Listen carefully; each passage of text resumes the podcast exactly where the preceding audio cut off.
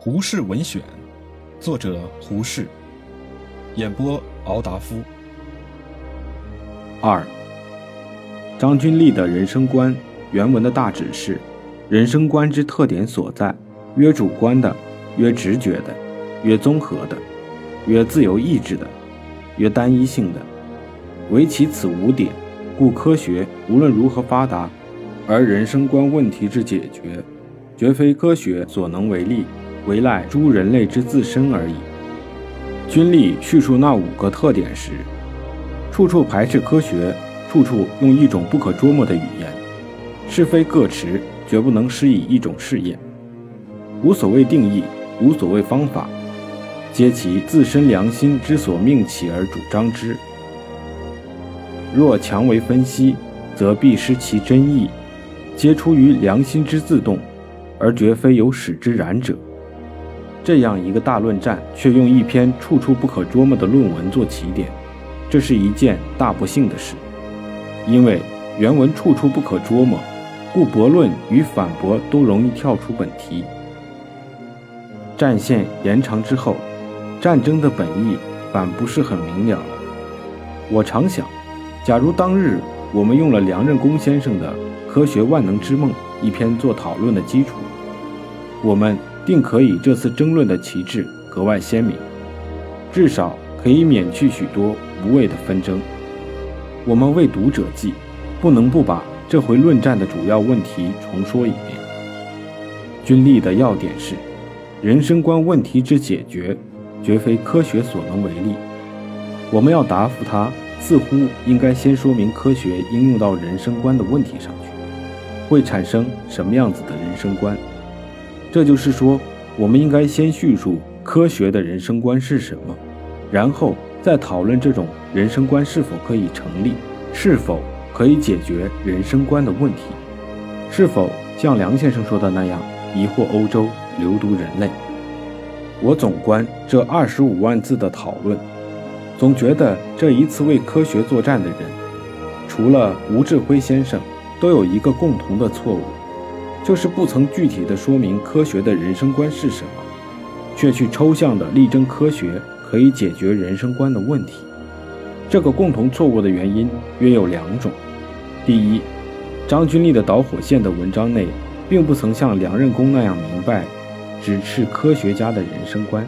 只是笼统地说科学对于人生观的问题无能为力，因此，驳论与反驳论的文章也都走上那句可能与不可能的笼统讨论上去了。例如，丁在军的玄学与科学的主要部分，只是要证明凡是心理的内容，真的概念推论，无一不是科学的材料。然而他却始终没有说出什么是。科学的人生观，从此以后，许多参战的学者都错在这一点上。如张君丽在论人生观与科学之主张：人生观超于科学以上，科学绝不能支配人生。如梁任公的人生观与科学说：人生观涉理智方面的事项，绝对要用科学的方法来解决；关于情感方面的事项，绝对的超科学。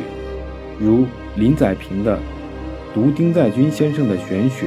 与科学，只是一面承认科学的方法有益于人生观，一面又反对科学包办或管理这个古怪的东西——人类。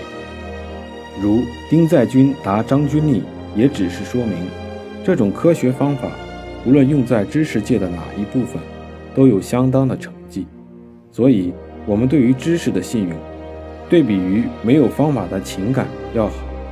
凡有情感的冲动，都要想用知识来指导它，使它发展的程度提高，发展的方向得当。如唐伯黄心理现象与因果律之证明，一切心理现象都只是有因的。他的一个痴人说梦，只是证明关于情感的事项，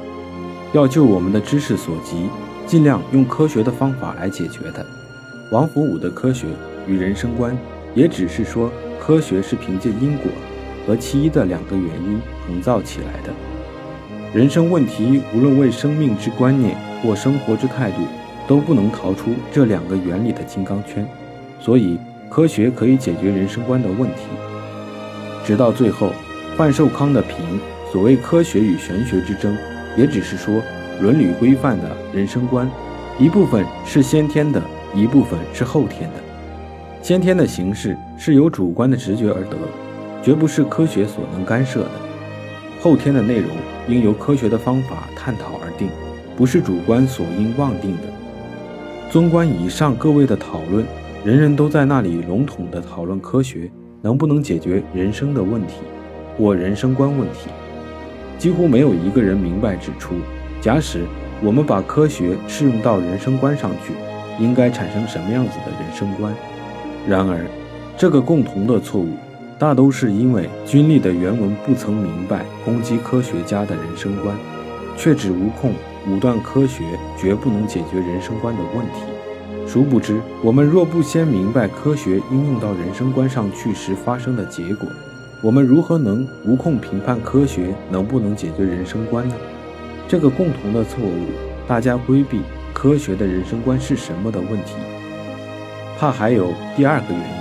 就是一般拥护科学的人，虽然抽象地承认科学可以解决人生的问题。却不愿公然承认那个具体的、纯物质、纯机械的人生观，为科学的人生观。我说他们不愿，并不是说他们怯懦不敢，只是说他们对于那科学家的人生观还不能像吴志辉先生那样明显坚决的信仰，所以还不能公然出来主张。这一点却是这一次大争论的一个绝大的弱点。若没有吴老先生把他的漆黑一圈的宇宙观和人欲横流的人生观提出来，做个压阵大将，这一场大战争真就成了一场混战，只闹个一哄而散。关于这一点，陈独秀先生的序中也有一段话，对于作战的先锋大将丁在军先生表示不满意。独秀说，他自号存疑的唯心论，这是沿袭赫胥黎。斯保塞诸人的谬误，你既承认宇宙有不可知的部分而存疑，科学家站开，且让玄学家来解释。如此，张君丽说，既研究形而上界之玄学，不应有愧底之词。其实，我们对于未发现的物质固然可以存疑，对于超物质而独立存在的，并且可以支配物质的什么心，心即是物质一种表现，什么神灵与上帝。我们已无疑可存了。说我们武断也好，说我们专制也好，若无证据给我们看，我们断然不能抛弃我们的信仰。关于存疑主义的积极精神，在君自己也曾有明白的声明：拿证据来。一句话确然是有积极精神的，但赫胥黎等在当用这武器时，究竟还只是消极的防御居多。在19世纪的英国。在那宗教的权威不曾打破的时代，明明是无神论者，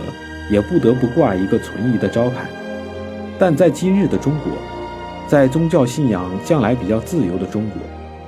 我们如果深信现有的科学证据只能叫我们否认上帝的存在和灵魂的不亡，那么我们正不妨老实自居为无神论者。这样的自称并不算是武断，因为我们的信仰是根据于证据的。等到有神论的证据充足时，我们再改信有神论也还不迟。我们在这个时候，既不能相信那个没有充分证据的有神论、心灵不亡论、天人感应论，又不肯积极地主张那自然主义的宇宙观、唯物主义的人生观。怪不得独秀要说科学家站开，让玄学家来解释了。吴志辉先生便不然，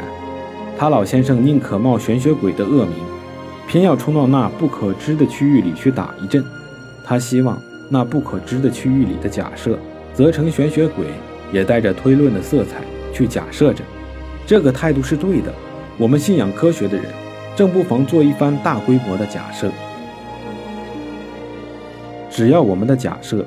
处处建筑在已知的事实之上，只要我们认为我们的建筑不过是一种最满意的假设，可以跟着。新证据修正的，我们带着这种科学的态度，不妨冲进那不可知的区域里，正如姜子牙展开了杏黄旗，